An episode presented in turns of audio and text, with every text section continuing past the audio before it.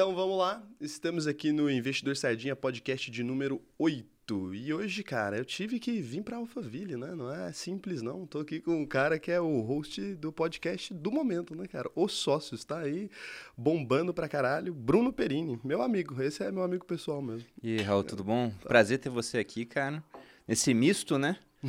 de estúdio Grupo Primo junto com o Investidor Sardinha. É ótimo bater um papo contigo, ter essa oportunidade. Já tava para marcar bastante tempo. Putz, né? de fato. Como a gente não foi para Goiânia ainda, e temos que ir, inclusive, até porque o Biscoint, por exemplo, que eu tô com a caneca, tem sede lá em Goiânia. A Vibrio, né, que é minha esposa e sua sócia lá, também fica em Goiânia, então a gente está até postergando um negócio que não tem como postergar mais. É, vai ter que ir em Goiânia em algum momento desse ano aí, você Sim, deve com estar lá. certeza. Cara, vou começar com uma pergunta muito, muito específica, assim, que eu acho que é uma coisa que eu sempre quis saber de você. É, quando você fundou ali o Você Mais Rico, né? Você estava no momento que você acabou de sair do exército e você estava chegando já na sua independência financeira, liberdade financeira, não sei como é que você prefere chegar. O que, que você pretendia naquela época? Tipo assim, o que, que você tinha de objetivo? Eu sei que você deve ter superado ele de alguma maneira por largos passos, assim, mas o que, que você estava pensando? O que estava na cabeça, assim? Bom, depende do que você chama de você mais rico, porque se for o blog, ele existia desde 2014, na verdade, final de 2013. Quem criou, inclusive, foi a Malu. A gente comprou um curso, compramos dois cursos na época. Um para aprender a criar sites e ganhar dinheiro com o Google AdSense, e o outro para aprender a lançar cursos, que era a fórmula de lançamento do Érico Rocha. E o do AdSense era os segredos do AdSense do Jonathan Tayoba. E o fórmula de lançamento naquela época era uns 4 mil reais. Hoje acho que é 8. né? E o outro de segredos do AdSense era 300 e pouco. A gente comprou os dois, ambos tinham garantia, começamos a assistir. Aí no do Érico tava lá, lista, lead, produto. Eu falei, cara, não sei nem o que eu fazer na minha vida ainda, né? O cara já quer que eu venda alguma coisa. Daí eu falei, poxa, isso aqui não é pra mim nesse momento. Pedi o reembolso. Anos mais tarde eu recomprei, pagando quase o dobro do valor, recomprei por 7 mil. E o do Jonathan Tayoba a gente fez. Só que como eu trabalhava no exército, tinha pouco tempo livre, e a Malu ela estava na faculdade, ela tinha mais tempo livre, ela falou: "Não, deixa comigo que eu monto o site para você". E ela criou e eu escrevia. Só que nesse site eu tinha um número de acessos muito pequeno, dava mais ou menos uns mil acessos por dia, o que eu na época achava muita coisa, né? E aquilo ficou durante uns anos, gerava alguma renda residual, porque eu escrevia artigos e colocava produtos de outras pessoas para vender. Inclusive foi lá que eu escrevi artigos sobre Bitcoin antes do Bitcoin se tornar o que ele é hoje, né? Que agora caiu no mainstream, já tem gestor falando disso, comprando. Naquela época não, era um preço muito barato. Eu listei, por exemplo, nove sites para você ganhar Bitcoin de graça. Aí era aqueles sites que tinha um monte de anúncio. Então o site ganhava pelos anúncios, a pessoa ganhava 0,00000 alguma coisa Bitcoin, que não era nada. Só que com a evolução do preço, acabou que quem conseguiu juntar naquela época pode ter se dado bem se não perdeu a senha da carteira onde colocou os recursos, né? Mas nisso eu ganhei um, uns 9 bitcoins, inclusive. Só que era isso. Não tinha plano de fazer mais nada com o blog. Até que a Malu começou a ter muito sucesso na internet. Muito sucesso que eu digo é, é relativo, depende de quem está ouvindo. Mas ela conseguiu 100 mil inscritos no canal do YouTube em torno de seis meses, assim. Começou a publicar conteúdo e foi crescendo. E não vendia nada, mas eu vi que aquilo era um outdoor para a gente fazer coisas maiores. Aí que eu decidi ir para as redes sociais, junto com a saída do exército, porque eu pensei, bom, se a Malu conseguiu fazer, eu tô vendo ela aqui do meu lado, eu sei o que, que ela fez para dar certo, eu ajudei. Se eu fizer igual, eu tenho uma chance. E eu pensava na minha cabeça, até falava com ela. Olha, amor, é, eu vou tentar, mas eu nunca vou ter o seu tamanho, porque todo mundo quer ser mais saudável. E nem todo mundo quer ficar rico. Aí quando eu comecei a fazer conteúdo, eu passei ela muito rápido. Ela virou para mim e falou: parece que todo mundo quer ficar rico e nem todo mundo quer ser saudável. Mas eu acho que é muito mais isso. Essa Pois sua é. previsão, na minha cabeça, nunca faria sentido. É, você estuda muito dados, né, cara? Eu tava só chutando um número, justificando, ó, se eu não te passar por isso. Se eu não te passei, você tava mais com a desculpa ali, assim. Cara, mas então você tava só na ideia mesmo, assim, de... Falou, putz, eu já tenho o blog aqui, vai ser um alcance um pouco maior, né? Exatamente. É, na verdade, tinha amigos meus falando óbvio. Eles falaram, cara, para de escrever. No Brasil ninguém lê. Tem que gravar vídeo. Eu falava, ah, mas vídeo dá muito trabalho. Eu tava no exército ainda. Eu falei, poxa, aí eu vou mostrar o rosto, meu comandante vai ver, não vai gostar, porque vai ver, poxa, que eu tô fazendo coisas é, fora do quartel. Então eu tinha essa barreira. Hoje tem um monte de gente que tem canal no YouTube e tá no exército, mas muitos enfrentam né, resistência lá dentro, logicamente.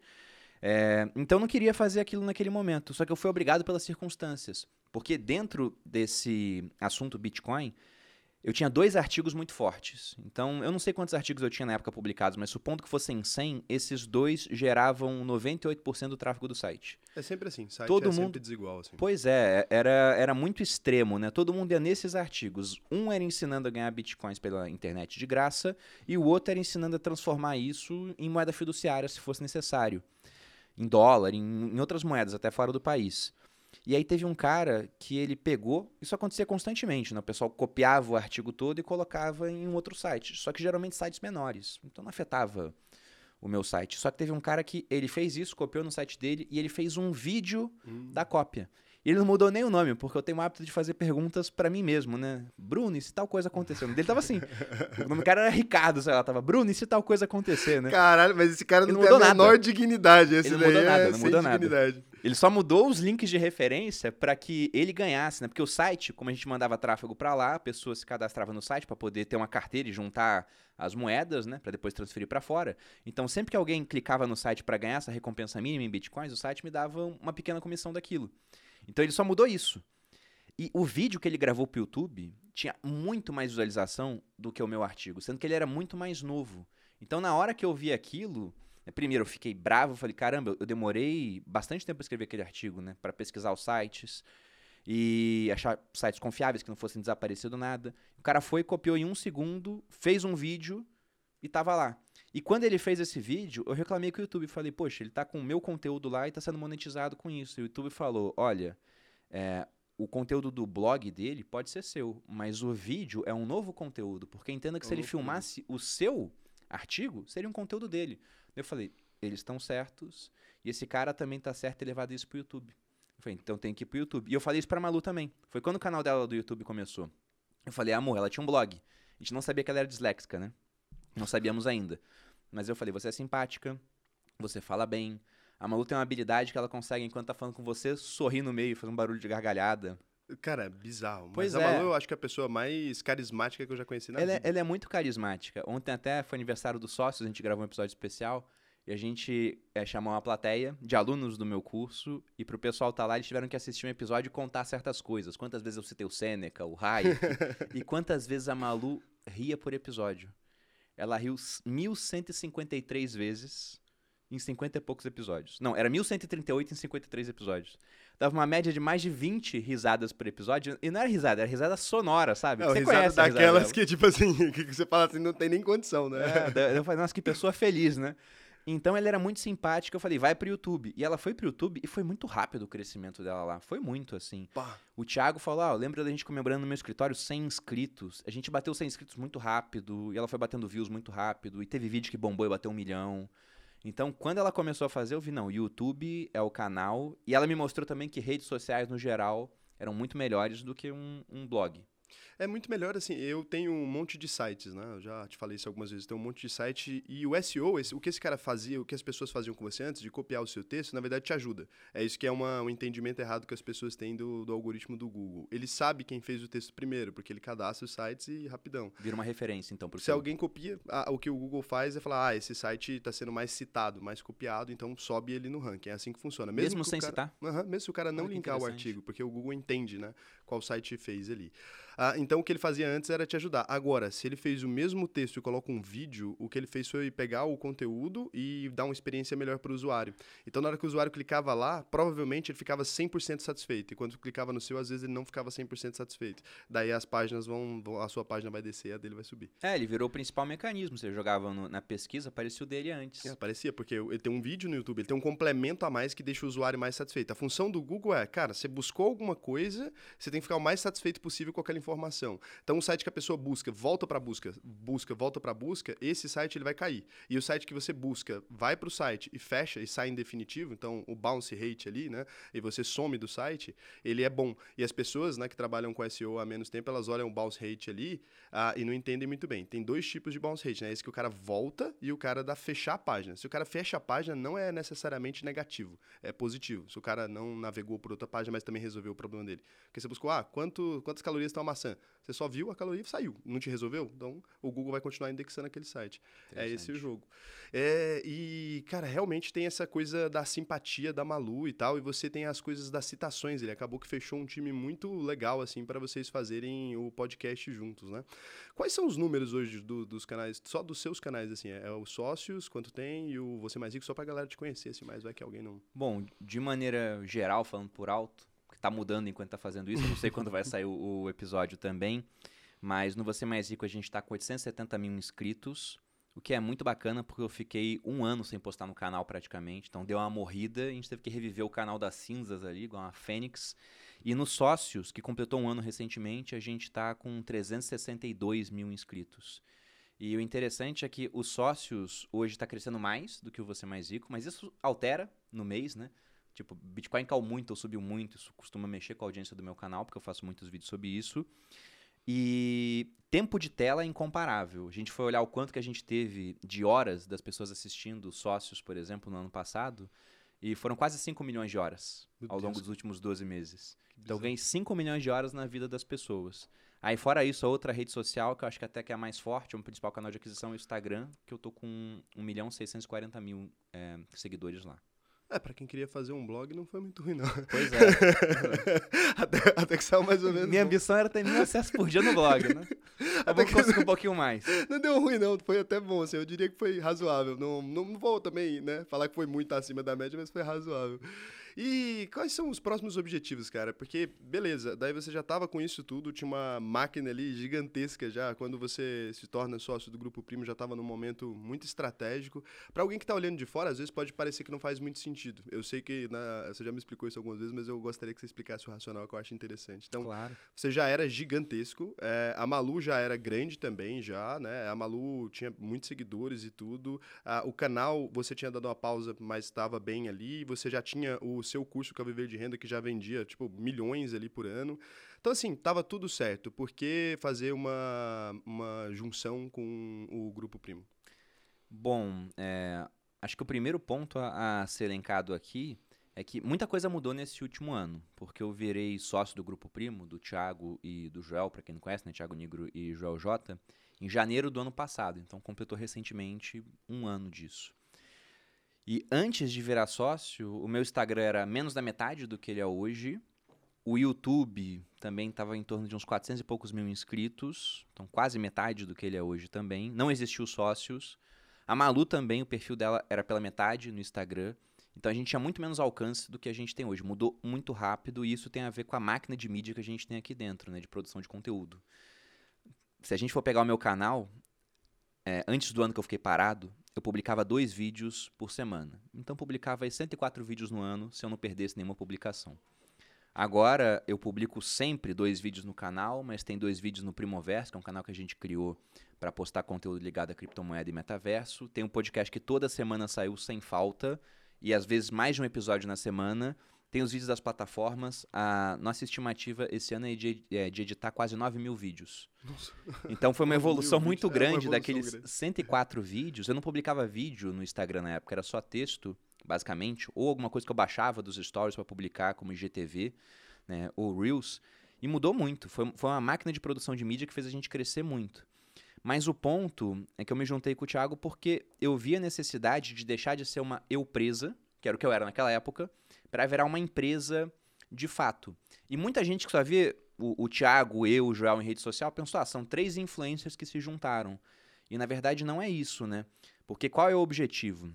Antes, se eu fosse vender uma parte do meu negócio, e quando eu já estava falando com o Thiago, teve até um, um, fundo que me procurou, eles avaliaram muito mal o meu negócio.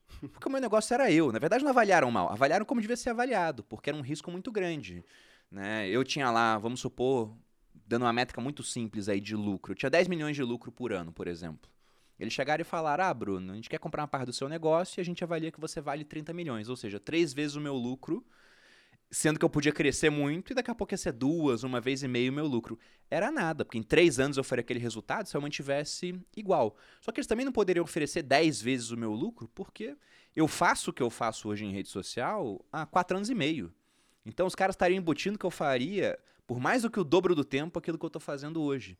Sendo que se a gente for olhar na internet, os maiores perfis dos últimos 10 anos não são os maiores hoje. Porque a gente vive num ambiente que ele é muito livre, então todo dia tem competição brotando. Quando você faz uma turma do seu curso, eu faço uma turma do meu, o holder faz uma do dele, a gente está criando um monte de concorrente. E eventualmente esse pessoal vai ter uma projeção e vai começar a tirar público da gente. Então é, é muito difícil se manter bem em rede social. É mais fácil chegar ao topo do que permanecer no topo. E aí os caras me avaliavam bem. E eu pensei, bom, então tenho que começar a construir alguma coisa que dependa cada vez menos de mim, porque se eu for atropelado, meu negócio acaba. Agora, se o meu negócio não depender apenas de mim, ele pode permanecer. E aí, batendo um papo com o Thiago, ele estava com essa visão também, daí ele falou, cara, deixa eu te mostrar um projeto que eu tenho aqui. E o projeto era criar as plataformas que a gente tem hoje, a Finclass, o Stage, é, vai lançar uma nova agora de tecnologia. A gente comprou a Speech, né, veio para dentro do grupo também, fizemos uma fusão. Então hoje a gente tem muito mais negócios que não dependem da gente diretamente, mas nos quais a gente pode auxiliar. Porque como eu gravo vídeo toda semana, eu, eu, produzo stories todo dia, eu posso ajudar a Speech a vender mais assinaturas de relatório, por exemplo, ou a Finclass a vender mais assinaturas, ou o Stage a vender outros produtos lá dentro, além das assinaturas. Então hoje a gente pega o dinheiro que a gente ganha nos lançamentos, que era um dinheiro que eu já ganhava antes, o Thiago também, e eu não tinha o que fazer com ele na minha empresa. Simplesmente eu pegava aquilo, mandava para pessoa física, comprava Bitcoin, ações, título público? Não foi um mau negócio, foi um, um desempenho bom do mercado ao longo do tempo. Só que um negócio vai dar muito mais resultado do que os investimentos que a gente tem no mercado. Com certeza, até porque a gente investe no mercado em negócios bilionários já. Já né? são muito Você grandes. Não tem esse, esse ponto que, que vocês estão agora, né? Por mais Exatamente. que seja um negócio bilionário, mas não é um negócio bilionário a nível de bolsa ainda. É um bilionário iniciante ali. É, é muito mais fácil o Grupo Primo multiplicar por 20 do que uma grande empresa da bolsa não, multiplicar Itaú, por 20. imagina, é improvável, né? É, por mais que possa tamanho do Brasil daqui a pouco isso não, acontecer. Não tem jeito, né? Então, pois assim, é. Então a gente tinha essa cabeça. Tanto que desde que eu entrei aqui, e antes disso o Thiago já estava fazendo o mesmo caminho, a gente não tirou um real de distribuição de lucro para os sócios. Então todo o dinheiro que eu gerei em é, vendas ficou para o grupo, o Thiago também, o Joel também. A gente pega esse dinheiro para investir em plataformas que dependam cada vez menos da gente. E quando a gente vai olhar o gráfico de receitas do grupo, a receita que eu produzo, que o Thiago produz, todas as receitas cresceram ao longo do, dos últimos 12 meses. Só que a projeção é que, mesmo a gente crescendo, a gente fica cada vez menos relevante na geração de caixa do grupo. E o objetivo é que um dia, um dos sócios, por exemplo, vamos supor que alguma coisa aconteça. Não é objetivo que alguma coisa aconteça com um dos sócios, melhor dizendo, né? Não, não quero que aconteça. Exatamente. Mas... mas se alguma coisa acontecer com um dos sócios, lógico que aquilo vai diminuir a receita do grupo, mas não vai ser um impacto muito grande. A gente quer que seja um impacto tipo naquela vez que as empresas falaram que iam parar de anunciar no Facebook. As 100 maiores empresas falaram, vamos parar de anunciar no Facebook. Só que o Facebook tem cliente pra caramba, aquilo quase não afetou a receita dele na época. Então a gente quer que a mesma coisa aconteça, que as marcas ajudem a construir alguma coisa que depois fique totalmente independente das marcas para adquirir novos clientes. É, então, assim, é muito mais pensando, a estratégia é muito mais pensando em é, se livrar necessariamente da sua imagem como principal veículo. Você já tinha essa intenção quando você entrou aqui, e agora, com, com os três juntos ali, a intenção é a mesma. Vocês estão na mesma intenção ainda de liquidar mais ainda, diminuir mais, porque a relevância da sua imagem já diminuiu. Uh, para você mesmo, porque agora se você tem três, né, já Sim. teria diminuído. Só de entrar você teve uma diminuição da dependência da sua imagem. Isso é interessante, né? Porque na verdade a imagem do Bruno pública mudou radicalmente. As pessoas reconhecem muito mais na rua hoje. Reconhecem a, a Malu também. A gente viu a diferença notável, né? A pois gente foi é. para Boipeba no, em final de 2020. E assim, sei lá, quantas pessoas reconheceram vocês? Vai, umas quatro. É, e dessa vez agora já era bizarro, assim. A foi bem mais. Não, foi bizarro. A cada, sei lá, um número de passos que contava, assim, tinha pelo menos uma pessoa que olhava estranho. Às vezes a pessoa não parava vocês, mas olhava, assim. Então acho que subiu muito, né? e imagem. teve um, um, episódio interessante. Antes de ir pra Boipeba, a gente foi pra é, um, um resort que fica próximo de Florianópolis descemos no, no aeroporto, né? Na verdade foi na volta. Antes de ir embora de lá, a gente parou para almoçar. E paramos para almoçar, ninguém parou a gente. Eu conversando com a Malu. Daqui a pouco eu falei uma coisa e a Malu riu, daquele jeito que ela ri. Nessa hora, sabe filme de zumbi que os zumbis estão meio parados e quando faz um barulho todos viram assim? Na hora que ela riu, um monte de gente virou. Aí veio um cara falou com a gente, nossa, eu achei que era vocês, mas eu não tinha certeza. Quando ela riu, eu falei, são eles. Caralho, conhecido pela risada. Pela risada. Aí veio mais gente tirar foto. Então, hoje a, a nossa expressão em termos de alcance do público aumentou pra caramba. Mas mesmo assim, a relevância do Bruno dentro dos negócios diminuiu. Porque antes o meu negócio dependia 90% de mim. Se eu pegasse as receitas assim, tinha outros braços de receita, mas eram muito menores do que eu gerava com viver de renda, por exemplo. E hoje, mesmo tendo aumentado o faturamento no ano passado, a dependência é muito menor. Mas o jogo não é, é nem de dependência também, é até pensando em múltiplo da empresa. Eu dei o exemplo de que o fundo de investimento queria me comprar por três vezes o meu lucro, né? sem embutir nenhum crescimento ali, nenhum prêmio. E hoje, se a gente for fazer uma rodada de captação, a gente vai valer quanto? Não sei, 20, 18 vezes o lucro. Porque o pessoal vê, ah, são três pessoas, mas tem três plataformas. E a plataforma também é muito mais interessante ser vendida para um investidor do que uma pessoa que trabalha com lançamento.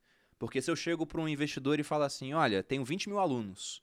Né? Pô, bacana, né? E no próximo ano vai ter quantos? Não sei. Não sei. Eu tenho um palpite. Eu tenho um palpite, exatamente, eu tenho um palpite. É muito diferente de chegar e falar: olha, eu tenho 100 mil assinantes com prazos de renovação variados aqui, temos uma estimativa de churn, né? Mas mesmo que tenha 30% de churn, ou seja, o pessoal indo embora, ainda tem 70 mil assinantes e a gente cresceu 100 mil assinantes em um ano. Então pode ser que agora a gente cresça mais 100 mil, se manter o mesmo crescimento e ainda tem os 70 da base. Se botar um programa, por exemplo, de convite, igual a Melius, que cresceu muito assim, né? Então pode ser que cresça mais. Então o, o investidor olha para aquilo e fala: Poxa, isso aqui é muito mais interessante do que esse negócio de um cara só. Até porque na Finclass a gente tem um monte de professores lá, tem dezenas, que serão centenas. Né? A gente espera ter uma aula gravada por você, por exemplo, né? só questão de marcar. Porque aí fica também um negócio descentralizado em termos de produção de conteúdo e até de maneira de ensinar. Porque tem uma frase do Hayek, que eu repeti dezenas de vezes, vou repetir outras dezenas, que diz que o mundo é tão complexo, é, é tanta coisa acontecendo, né? Você pega agora, por exemplo, os Estados Unidos falou que vai subir os juros mais do que o esperado, isso já afeta o Brasil, afeta pode ter tudo. conflito entre Rússia e Ucrânia, a Ucrânia produz fertilizante, pode afetar o preço da comida. Então é tanta complexidade que é impossível que uma única cabeça, por mais inteligente que seja, tenha todas as respostas, porque o conhecimento está disperso pela sociedade. Então quanto mais professores a gente tem lá, a gente entende que melhor vai ser a distribuição de conteúdo para o aluno. Não, com certeza. E assim, mas é engraçado que como eu vim de outros mercados, né? Quando eu fui pro digital, acho que a primeira coisa foi assim, ó, o dia que vendeu a primeira turma da UVP e fiz, ah, aqui vendeu a turma da UVP e aquele tanto de aluno, foi um momento de felicidade ali, então eu falei, caramba, né? Que loucura, porque eu não esperava mesmo, eu não fiz anúncio nem nada, então eu só coloquei ali uma rasta para cima e aquele tanto de gente. É, aí eu fiquei feliz pra um caralho. Olhei assim, falei, caramba, que tanto de dinheiro, que loucura esse povo é, é, entrando aqui. E aí a segundo pensamento, imediatamente, como eu tinha sido executivo a maior parte do tempo, foi assim, que merda de empresa, cara. Eu falei, Dependia só loucura. de você, né? Foi. Eu falei, e agora eu tenho que entregar isso aqui? Eu falei, cara, se eu ficar doente aqui, o pessoal fica sem as lives. Aí, assim, Exatamente. deu um apavoro, mas deu um apavoro que aí eu fiquei bizarro. Falei, cara, como é que uma empresa pode ser assim, né? Não, não, não tinha sentido. Foi aí que eu já comecei a tentar estruturar. Virei plataforma com, sei lá, na, na segunda turma já era plataforma, eu já hum. comecei a tentar descentralizar de alguma forma. A gente forma. passou um ano novo junto e você me mostrou como é que estava o seu negócio. Já estava muito mais maduro do que o meu nesse ponto, que era quando eu estava conversando com o Thiago para virar sócio. E você falou, né? Pensou hipoteticamente, se eu ficar doente. Eu fiquei doente durante o processo de venda das turmas do Viver de Renda. Eu tive hernia de disco, eu fiquei dois meses de cadeira de rodas. Felizmente, como era um trabalho no celular, eu fui capaz de acabar uma turma e deixei de vender até eu ficar bom. Né, que foi inclusive um período que eu fiquei seis, sete meses sem fazer nada além de produzir conteúdo para o Instagram e para o YouTube. E aí, quando eu vendi, foi aquela turma que acabou em dois minutos, porque foi um hum. tempo de demanda represada, é, reprimida. E eu mantive o mesmo preço e todo mundo que estava lançando estava aumentando um pouquinho o preço ao longo do tempo. Então, quando eu fui vender, acabou em dois minutos por conta disso. O pessoal falou, nossa, como é que você fez? Eu fiquei doente.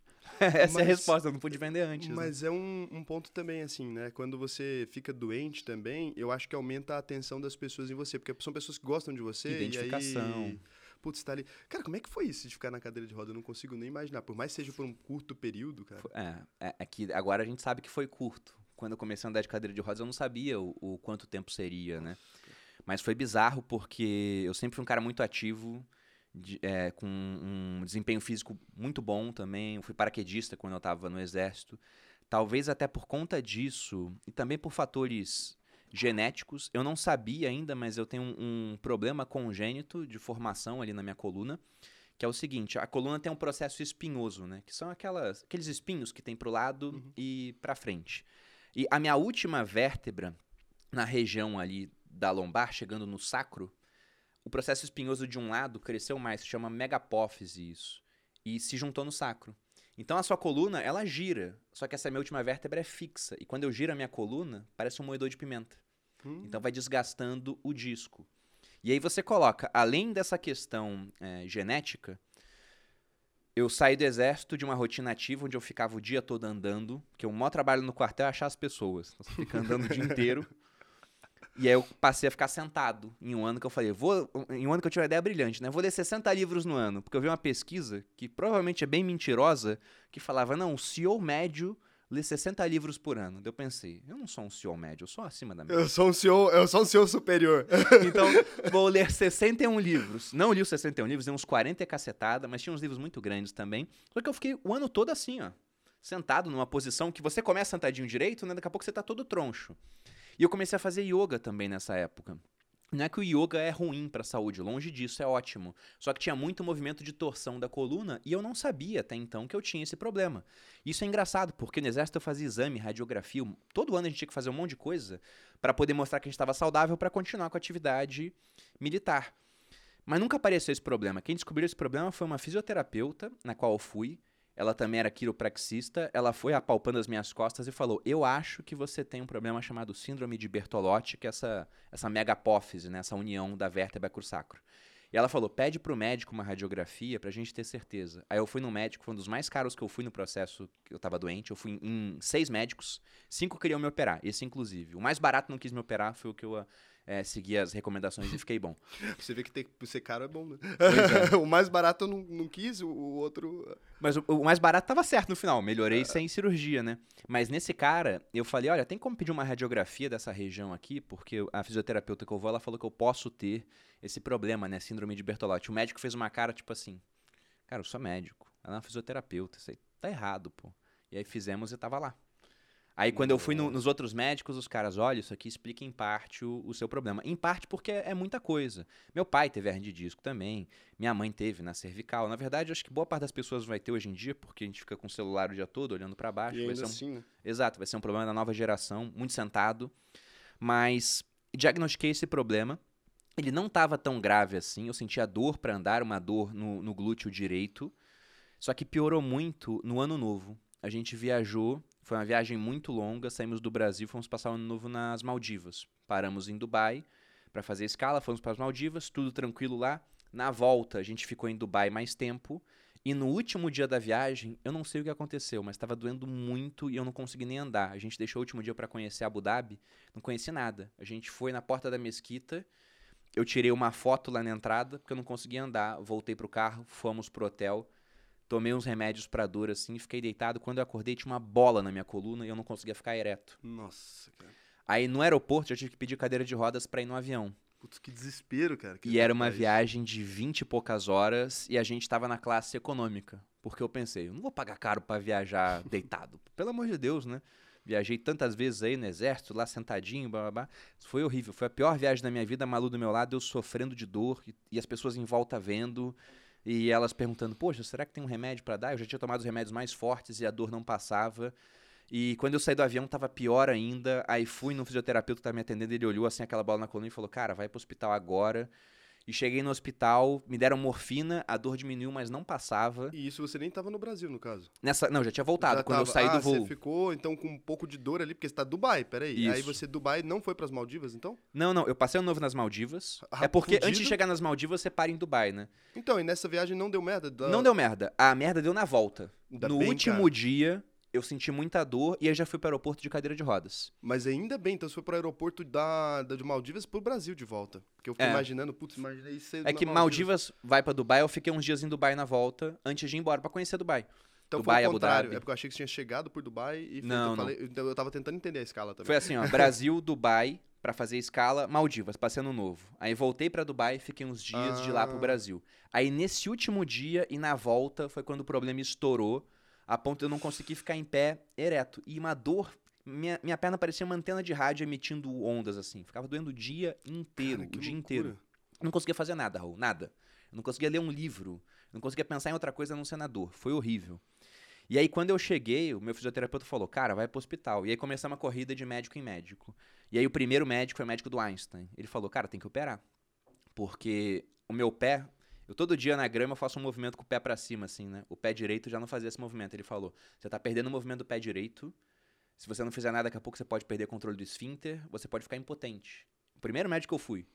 Eu saí desse médico e falei, vou entrar na faca logo pra resolver esse negócio. Ele falou que é uma operação relativamente tranquila, com um pouco risco. Mas você não tinha muita opção pelo que esse médico te deu. Tipo assim, ou Não. você fica broxa, é, não consegue mais segurar o esfíncter, pra quem não sabe, é aquele negócio que segura. Ou você fica broxa e se caga todo, ou você opera. Eu tava tentando arrumar uma, uma frase menos pior. Mas com mais Mas, eufemismo, ou né? Você opera. Mas assim, é, é, que as opções. Você ainda falou assim: eu vou buscar uma segunda opinião. Não sei se eu teria essa sanidade. Na verdade, a Malu falou.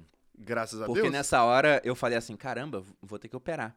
E aí eu não tinha falado pra ninguém em rede social que eu tava com problema na coluna, sentindo dor. Eu não gosto de ficar sofrendo na frente dos outros, né? é legal. Mas nessa hora, quando eu desapareci assim, eu falei, ah, vou ter que falar pras pessoas.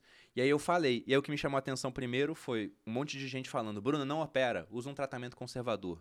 Eu falei, bom, então vamos atrás de um outro médico. Outro médico também, opera. Todos os médicos nos quais eu ia queriam me operar. E os médicos que me seguiam em rede social, todos falavam, cara, segura, não opera, tem como resolver isso com tratamento conservador. Eu comecei a achar estranho isso, né? Essa disparidade de opiniões. Pois é, mas depois eu entendi também. Se você vai no médico ao longo de seis meses num tratamento conservador, você paga só o dinheiro da consulta. E por mais que a consulta seja cara, mil reais, por exemplo, cara, são seis mil reais. A cirurgia, com os médicos que eu tava orçando, era 40 mil só pro Nossa. cirurgião, fora equipe, fora gasto com Uma hospital. decisão econômica. Muito provavelmente. Eu também não vou falar que é só uma decisão econômica, porque eu entendo o que o- os médicos queriam fazer. E isso eu entendi quando eu fui um médico que ele falou comigo assim. Ele falou, Bruno. é, e aí eu já tava melhorando um pouco da dor, tava tomando anti-inflamatório, mas não conseguia ficar em pé ainda. Tava na cadeira de rodas, Malu me levando pra cima e pra baixo pra hospitais. Ele falou: olha, hernia de disco é um problema que se resolve com o tempo. Só que esse tempo pode ser muito longo, pode demorar um ano pra você voltar ao normal, mas ele vai se resolver. A questão é que quem tem um ano pra esperar? A cirurgia é uma maneira rápida de botar o cara de volta no mercado de trabalho. Porque imagina um cara que trabalha com um evento, sei lá. Como é que ele vai ficar um ano parado? Vai ficar pobre, vai quebrar. Mas quando ele falou, resolve com o tempo, e quem tem tempo pra esperar, eu pensei, eu tenho tempo pra esperar. Você pensa, putz, eu posso. Eu, Eu posso. eu invisto e tal. Exatamente. Daí eu pensei, eu espero um ano. Então, se é um ano prazo, pra não ter que abrir minha coluna, que é um negócio feito pra não abrir, né? É melhor que eu espere. E foi uma decisão sábia. Lógico que eu podia ter feito a, a cirurgia e nada ter acontecido. É, mas quando você tá em rede social, começa a chegar um monte de notícia ruim pra você, né? Muita gente mandando. Pode ser estatisticamente menos de 1% dos casos.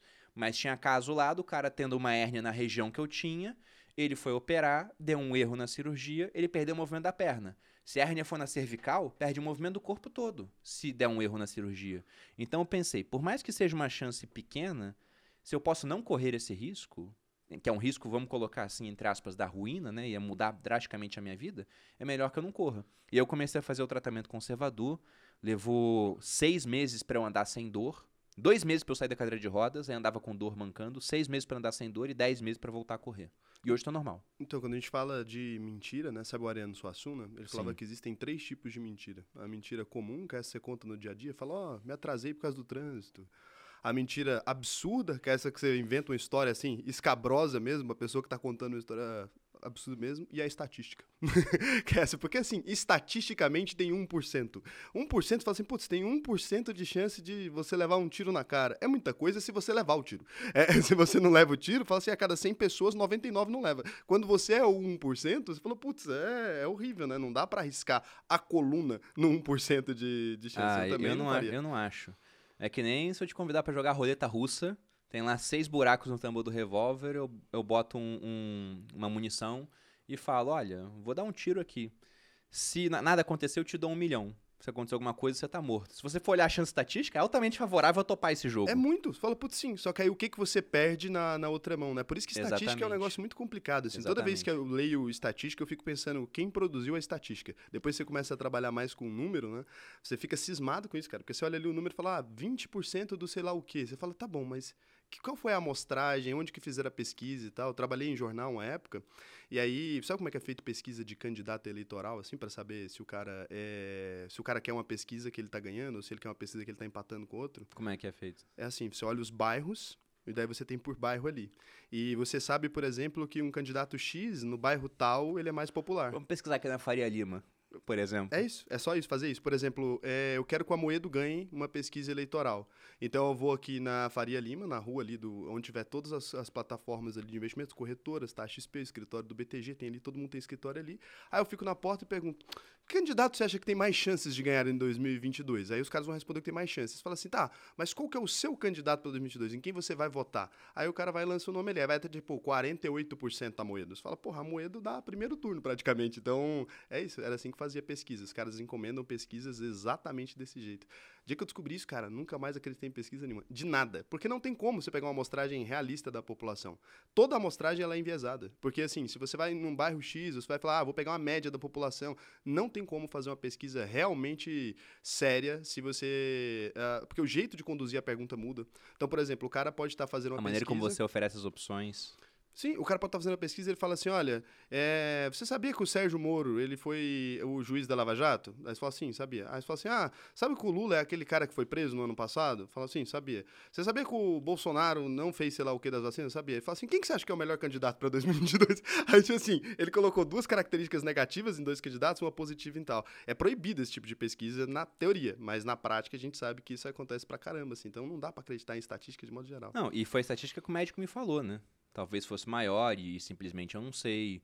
Então, eu decidi não fazer. E tinha um outro ponto também, que o médico que eu fui, que foi o que me atendeu e, e solucionou o problema ali ao longo do tempo comigo, foi o doutor Adriano. Sou grato a ele a, a, até hoje por isso. Inclusive, no meu Instagram tem um destaque a rede diz que tem os contatos de todos os profissionais que me ajudaram nessa jornada. Mas ele também explicou o seguinte: olha, a cirurgia resolveria o seu problema agora, mas entenda que o disco ele tá lá e ele tá daquele jeito porque a evolução né, viu que era o melhor ao longo do tempo. Porque quem não tinha uma coluna boa foi ficando pelo caminho, não conseguia se mover, não conseguia fugir. É, quando a gente estava lá vivendo na selva, vamos colocar assim, e esse pessoal foi ficando para trás, os mais adaptados foram sobrevivendo. Então, o disco ele tem que estar tá daquela maneira. Tem que ser generado de certa forma. Se você vai lá e tira um pedaço do disco, a sua coluna fica mais instável na base. Então você opera com 30 anos a base, com 40 está operando meio, porque essa instabilidade gerou um outro problema.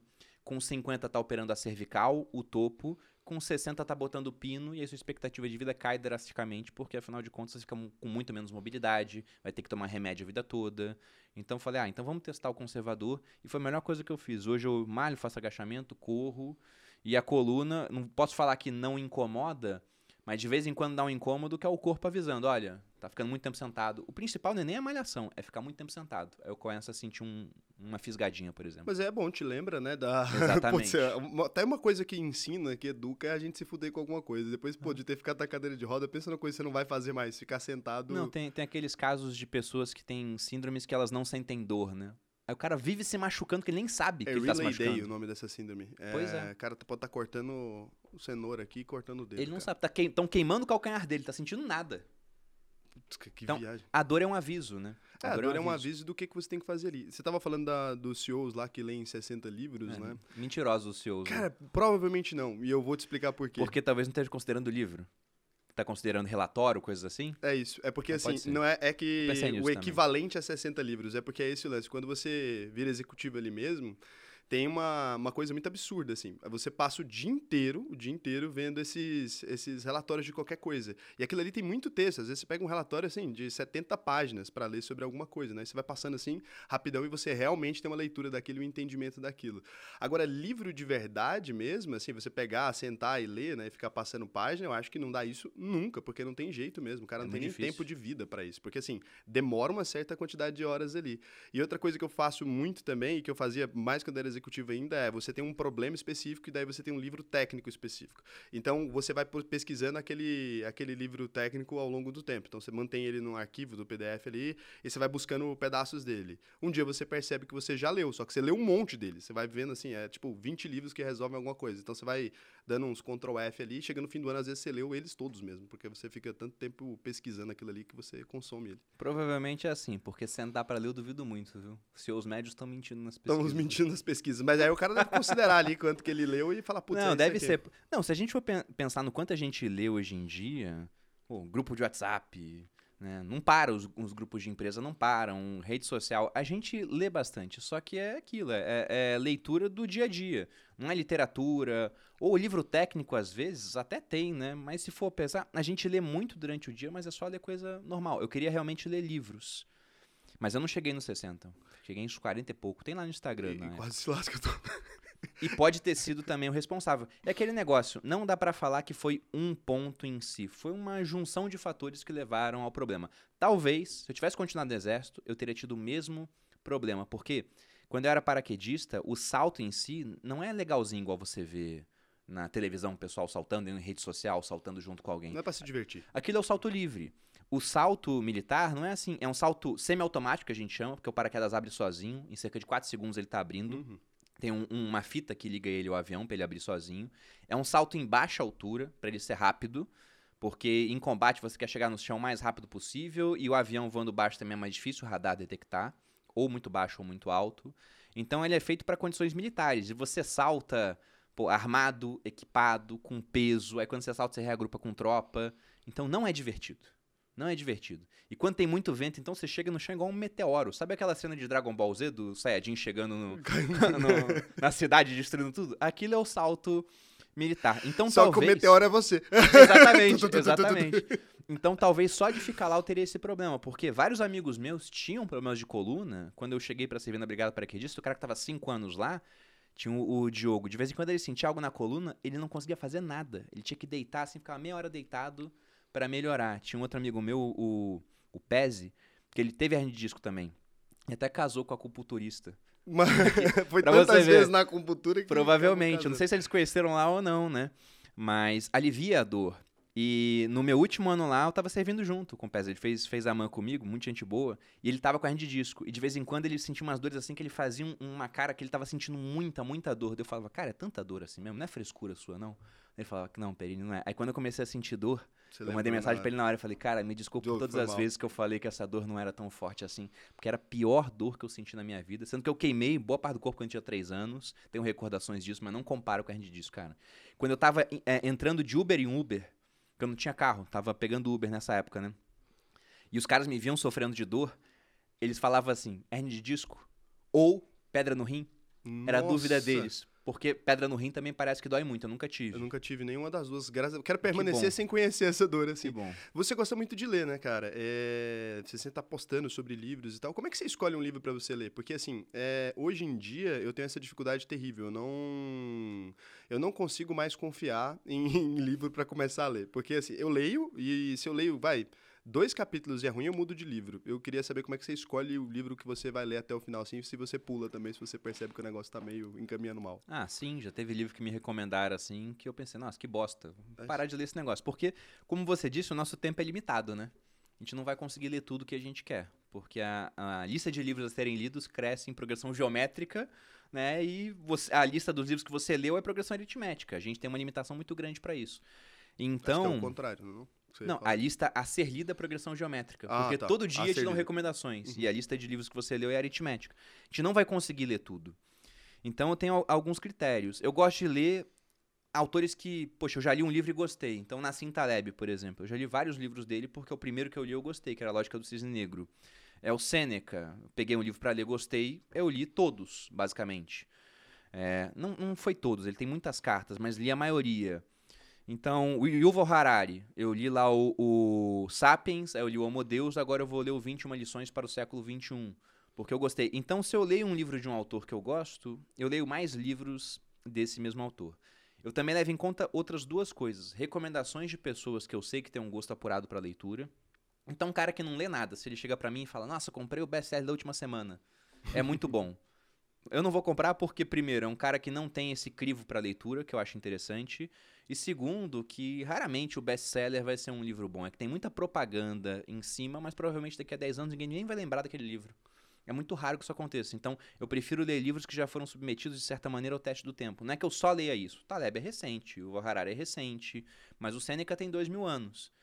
Então eu sei que se eu estou lendo um livro que, poxa, há dois mil anos as pessoas estão lendo e pesquisando e está influenciando né, a maneira como outros escrevem, inclusive, a chance de que esse livro seja lido pelos próximos 100 anos, que é mais ou menos o tempo que eu acho que eu vou ter de vida, é maior. Então Ah, vale mais a pena imortal. ler um. Você já me falou isso aí, cara. É, pelos estatísticos eu eu posso ser imortal. Não, né? vai ficar imortal porque vai fazer a transferência de consciência. Também dá pra fazer isso. Mas até nessa questão da estatística, perceba que se eu contratasse um grupo assim pra analisar minha vida, eles iam ver que, Bruno, ao longo dos últimos 30 mil dias, você não morreu um dia sequer. Imortal. Então, ao que tudo indica, né, com uma margem assim muito confiável, né, com pouco erro assim, você deve ser imortal. Né? Eu tô brincando aqui porque nós- todos nós sabemos que se o Bruno é um homem, homens são mortais, eu morreria um dia. Não sei que o Jeff Bezos consiga o que ele quer ou outros consigam o que eles estão planejando aí. Mas quanto a livro é isso, é o critério do tempo. Esse é o principal critério que eu uso. né? E é muito bom usar esse critério, na minha opinião. Porque hoje, como a gente vive uma época onde as pessoas elas consomem só o novo, elas esquecem do, do antigo, é interessante que os caras têm umas ideias pensando, nossa, pensei uma coisa nova. Aí você vai ver, já teve um grego, um romano que pensava isso lá atrás, era só questão de adaptar aquilo para os novos tempos. Então você ganha um arcabouço cultural muito grande e vê que na realidade a gente é muito pouco original. Quem se acha muito original é só porque não leu bastante. É é isso, todo mundo que acha que teve uma ideia muito inovadora é porque não estudou o suficiente. Porque, assim, normalmente tudo aquilo que a gente vê no dia são reproduções daquilo que já existia. Principalmente na literatura, assim. Se você pega, dependendo do, do, do autor que você pega, às vezes o cara é, escreve exatamente o que o outro cara escreveu. E muitas vezes nem por se conhecerem de fato. É porque essas ideias desses caras antigos, elas estão tão entremeadas naquilo que a gente vive, assim, no dia a dia e tudo, que isso já se tornou fato mesmo. Esse cara conseguiu escrever influenciar a sociedade que guiou a partir daquela, daquela obra dele. Então não tem como fugir, né? É, dando até um exemplo disso. É, eu li Cícero, né? Que na época dele, no final da República Romana, era tido aí como principal orador de Roma. Ele foi convidado para o Senado porque ele tinha uma oratória tão boa que o pessoal falou: se esse cara for um senador, ele abrilhanta o Senado e a classe dos senadores.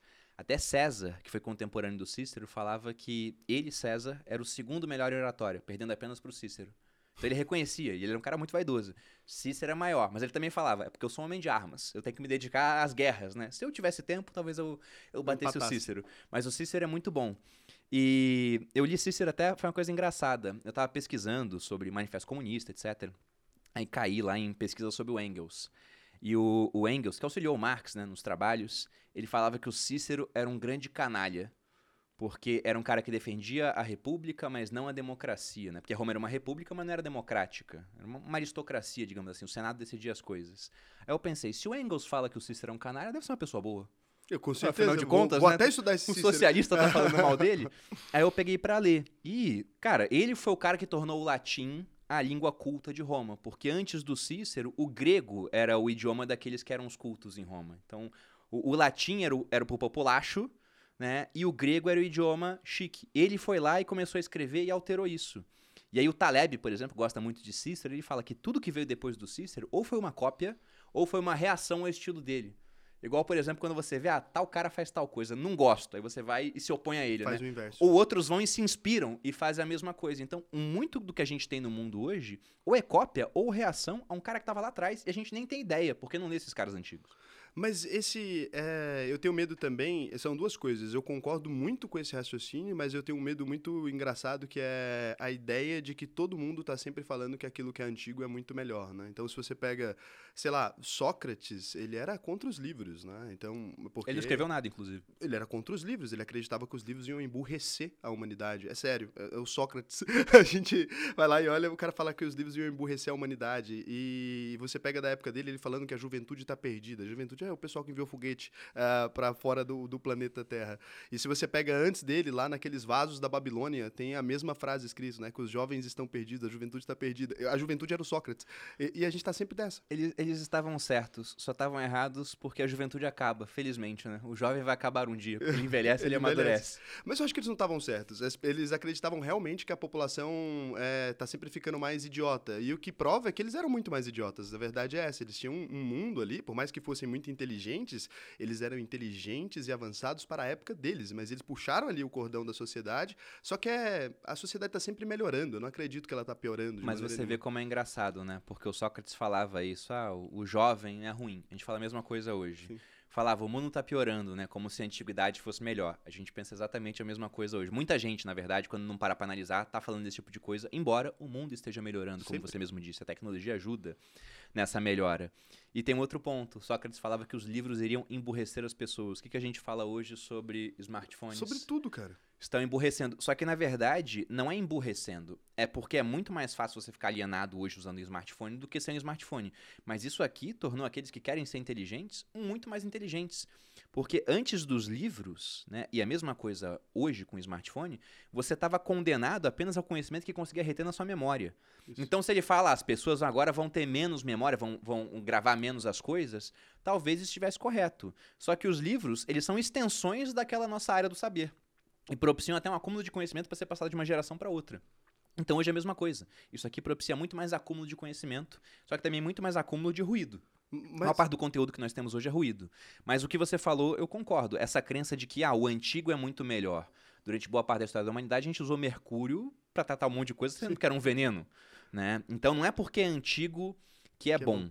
Agora, se passou no teste do tempo, deve haver algum motivo para aquilo. Né? Provavelmente as pessoas que praticavam certas coisas sobreviveram para passar os conhecimentos adiante.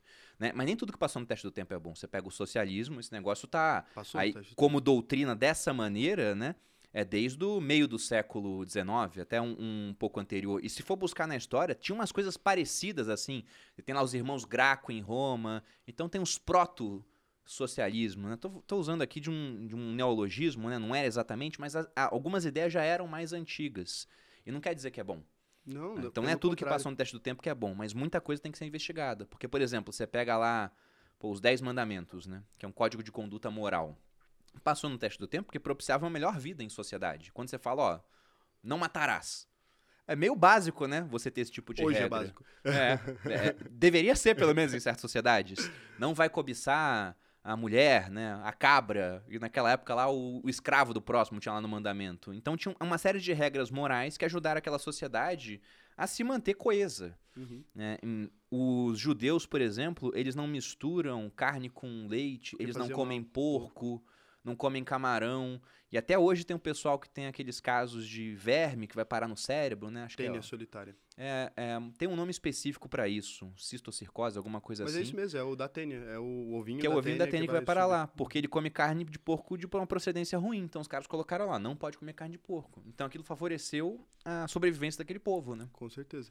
Mas a ideia é que Sócrates tinha medo exatamente do que a gente se tornou. Ele não estava errado no palpite dele. É que ele falava que se a gente tivesse livros, a gente ia passar a reproduzir ideias e não ter ideias originais. Ele estava parcialmente certo. A gente vive hoje exatamente assim. A gente vive citando coisas que estavam uh, antigas ali. E aí, o grande ponto, né, o grande medo dele era a gente chegar num ponto que a gente pega todas essas obras antigas e aí a gente se torna só reprodutor delas sem defender nada de novo. Então a gente fica citando todos esses e aí você pega e fala que um homem inteligente é aquele capaz de citar o maior número de referências.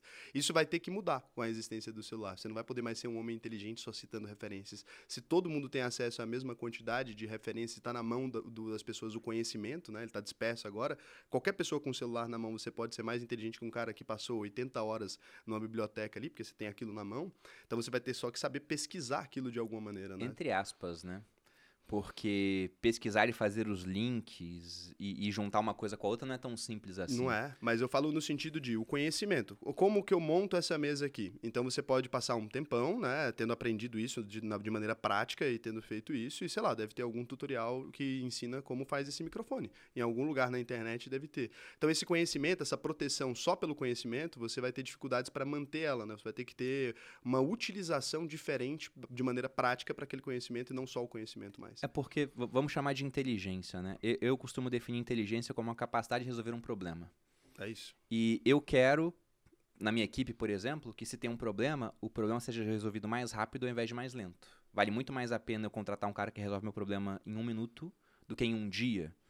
Então, o cara que já tem certos conhecimentos guardados e que vem automaticamente à cabeça dele, ele é mais inteligente do que o outro, que tem todo acesso ao conhecimento aqui, mas demora algumas horas para achar. Não fez nada, sim. Então tem esse ponto de transformar a, o acesso ao conhecimento até em um hábito. Porque, por exemplo, o Neymar, né? Acabei de, de colocar aqui que inteligência é resolver um problema. Ele é muito inteligente dentro de campo. Ele não tem que pensar muito para fazer as coisas que ele faz. Né? Eu, se estivesse no campo, eu poderia pensar, não, mas se eu chutar a bola em curva, o outro correr... Não... O jogo acabou, cara. Mas o jogo aí já é acabou, a entendeu? habilidade. Esse é o ponto, não é o conhecimento, é a habilidade. Você sabe é, como é que joga a bola ali. Por mais que você leia, né? Você tem que chutar no cantinho da bola.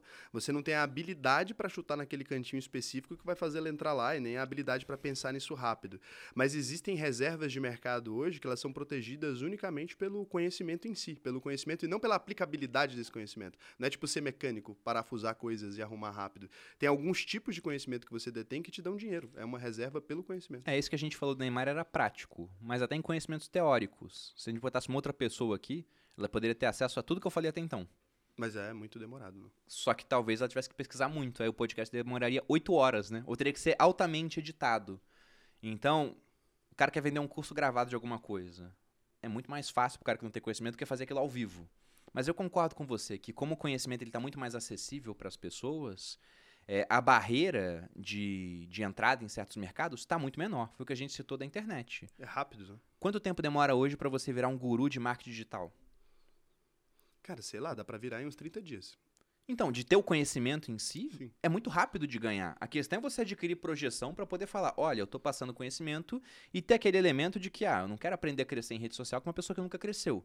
Você não vai ter o resultado para poder falar, eu sou um guru. Existem esses anúncios. É, eu já vi, tipo assim, um cara, sei lá, com 10 mil seguidores ensinando como crescer no Instagram. Eu falo, caralho, não tem um skin de game aqui nesse negócio, não dá pra comprar. E as pessoas conseguem, né? Por mais que isso seja extremamente impossível, as pessoas conseguem. Porque eu sempre ficava pensando, como é que o cara que vende curso de criar curso começa? Eu, eu já cheguei a perguntar isso é. pras pessoas, porque eu ficava pensando, como que ele pode fazer isso? Porque... Não, o, o cara, se ele vende um curso de criar curso, ele fatura muito bem sem ter seguidor, é ótimo. Agora, se ele vende um curso de crescer no Instagram, sendo que ele não cresceu ainda, É, é complicadíssimo. é complicadíssimo. Mas esse é o ponto. Mas quando a gente chega nessa coisa que o conhecimento está disperso, isso aí vai acontecer toda hora. Daqui a pouco você vai ter um cara dando curso de mecânico sem nunca ter sido mecânico. É, porque é, é simples adquirir aquele conhecimento de maneira teórica. Então ele não precisa necessariamente provar que ele sabe aquilo na prática. Você já viu um vídeo do Porta dos Fundos, que era. Acho que é do Porta dos Fundos.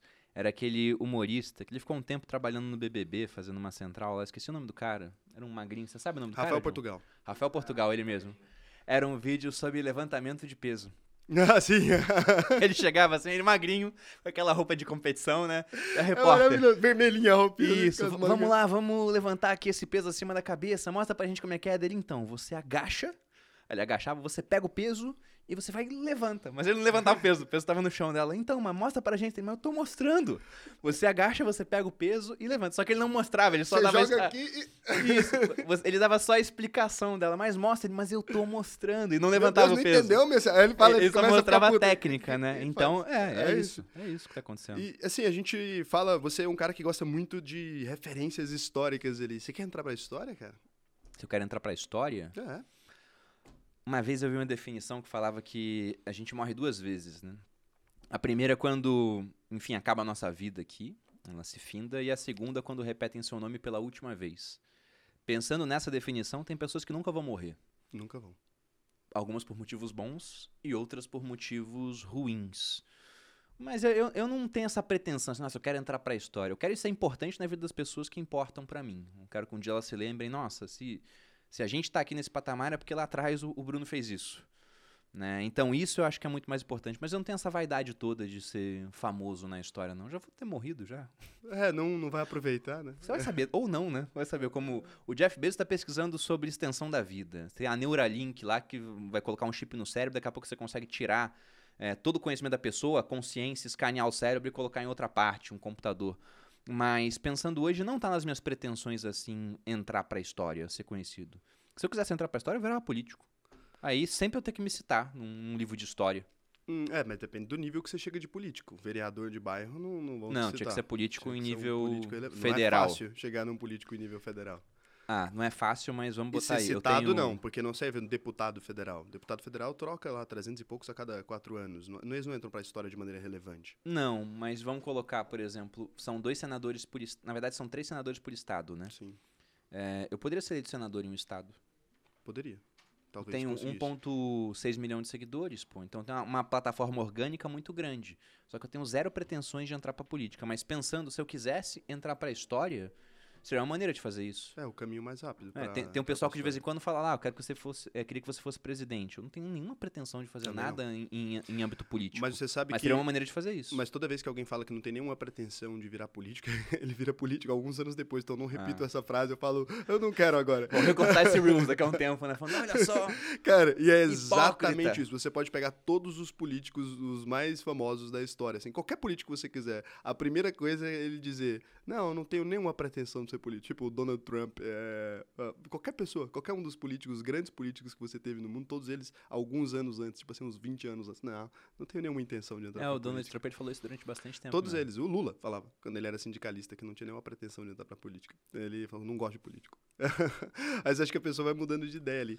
E... Mas é engraçado, porque empresário, era isso que eu ia falar, empresário não entra pra história, cara. Você sabe quem são as grandes pessoas, sei lá, de todos os séculos ali. O empresário, só dentro desse recorte, mais próximo, no máximo que chega um empresário, assim, uns 300 anos. Eu já olhei várias vezes, assim, você não consegue encontrar sei lá, quem foi o maior comerciante de óleo de baleia. Não, não tem esse nome desse cara, pode ter Não. até da empresa. É um outro banqueiro que entrou, tipo Rothschild, a família Rothschild. Nathan então, mas é porque é mais recente, né? Então, É, é século eles não, não sumiram ainda. 19, 1818, não tem nem 300 anos. Eles não sumiram ainda. Na época E eles continuam em atividade, de, em certos nichos. Então, assim, demora mais sumir. O sobrenome fica, às vezes, o banco fica, o nome da empresa fica, mas o empresário em si, Hum. pessoa, ele não entra pra história. Tô pensando aqui se tem alguma exceção lá, mas realmente eu não, não conheço. a tal cara, era um grande empresário da época da Grécia Antiga.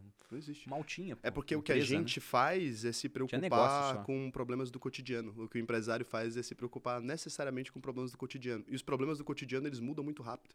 Então, assim, ah, eu quero... Hoje em dia, o problema do cotidiano é a internet. Eu quero criar uma plataforma de educação financeira e tal.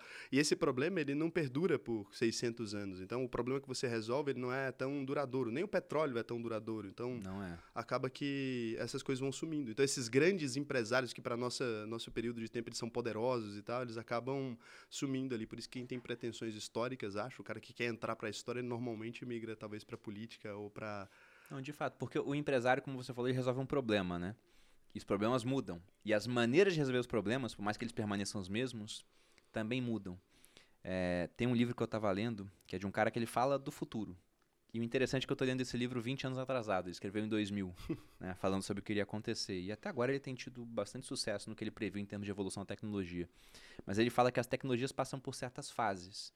Que primeiro tem um cara lá atrás que é muito precursor e que pensa na tecnologia muito tempo antes dela poder existir. Então você pega, por exemplo, o Da Vinci fazendo protótipos de helicópteros, né? Ou a Ada Lovelace, que era uma matemática filha do Lord Byron, falando sobre computadores. E isso muito antes deles poderem existir. Aí depois você tem um cara que inventa aquilo de fato, que geralmente não fica rico com a invenção dele, ele só inventa. Aí você tem um cara que desenvolve aquilo e que geralmente ganha dinheiro, como por exemplo o Ford. Ele não inventou o automóvel, mas ele foi o cara que levou aquilo para as massas.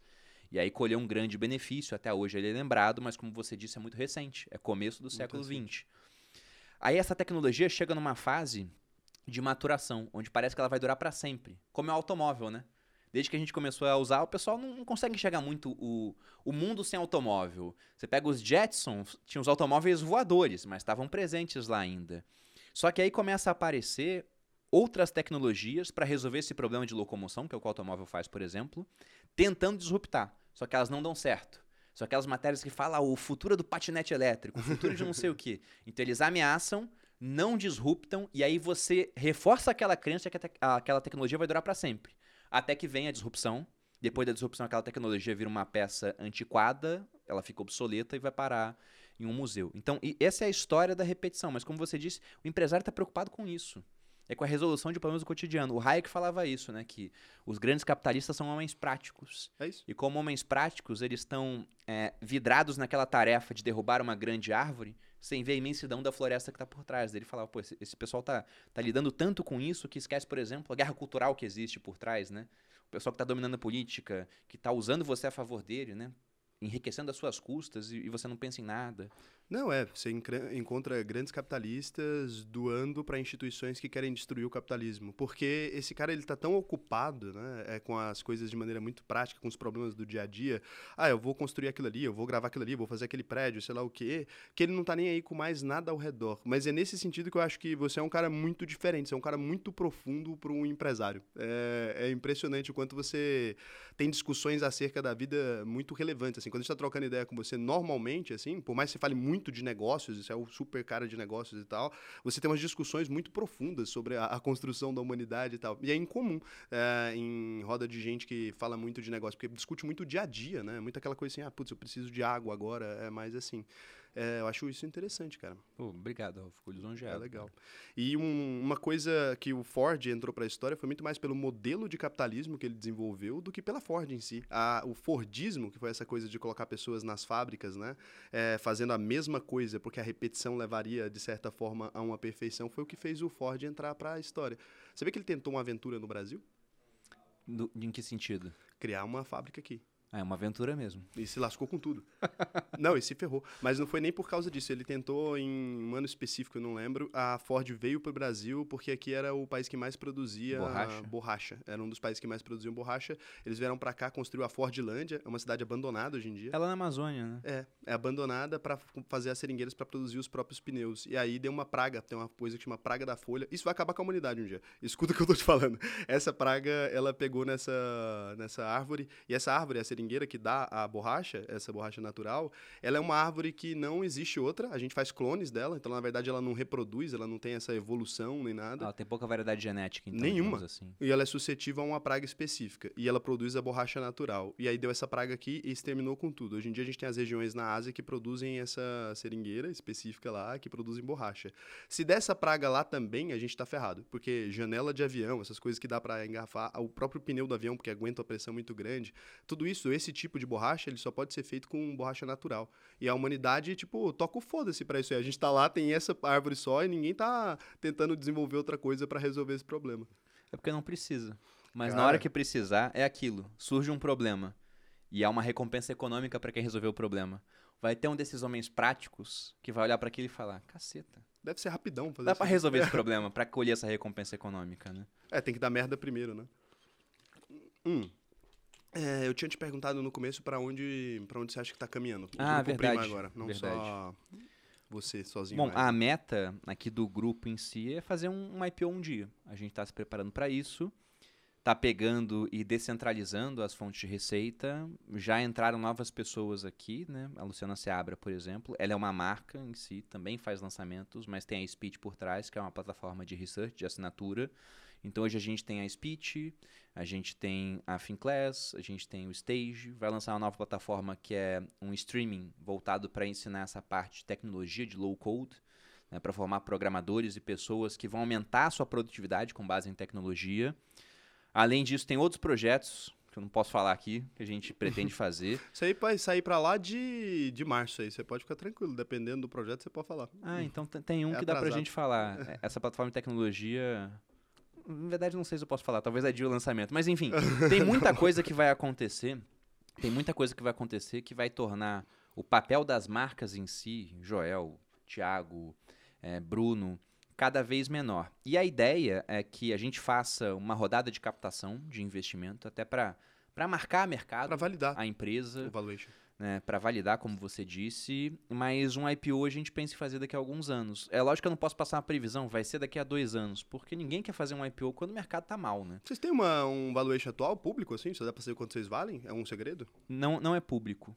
É um negócio é um restrito. Quem é próximo da gente, você sabe esse número? Sim, mas é a gente já conversou, mas a gente não, não tornou isso público ainda. Entendi. Porque quando torna isso público tem algumas consequências. é, então a gente não, não tornou esse número público. Ah, faz sentido. Mas aí, essa rodada de marcação com um fundo entrando com dinheiro que nem é o principal, porque a gente é uma empresa que gera muito caixa, felizmente. A gente precisou fazer que nem é, geralmente as startups fazem, que para crescer muito elas abrem mão da lucratividade, ficam fazendo rodada com o investidor, pega, investe tudo em crescimento, cresce explosivamente.